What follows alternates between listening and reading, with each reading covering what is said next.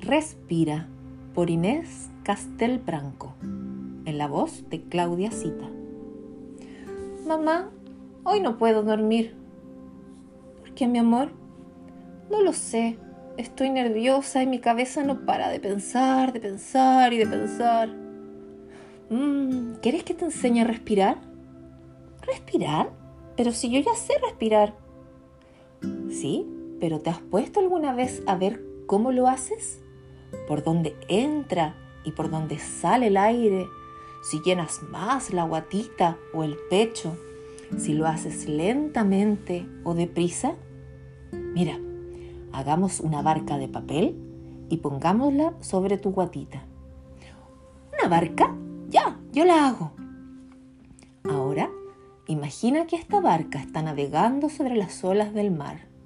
Sube cuando entra el aire o inspiras y baja cuando secas el aire o expiras.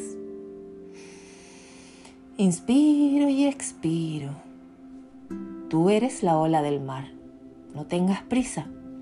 Déjate llevar por el suave movimiento y el ritmo con el que expiras será cada vez más lento. Ya has visto cómo puedes respirar con diferentes partes de tus pulmones. Mm, ¿Y si quiero respirar con todas a la vez? Puedes pensar que eres un árbol, un árbol que crece. Mis pies son las raíces y el cuerpo es el tronco.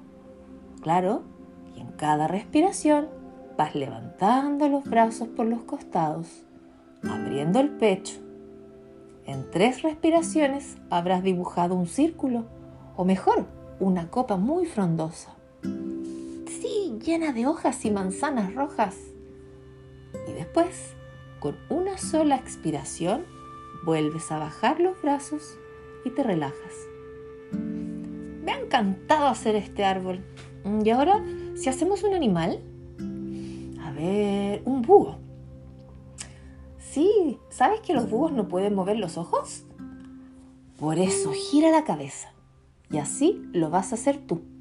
Has de inspirar mientras miras a cada lado y expirar cuando vuelves a la posición de frente.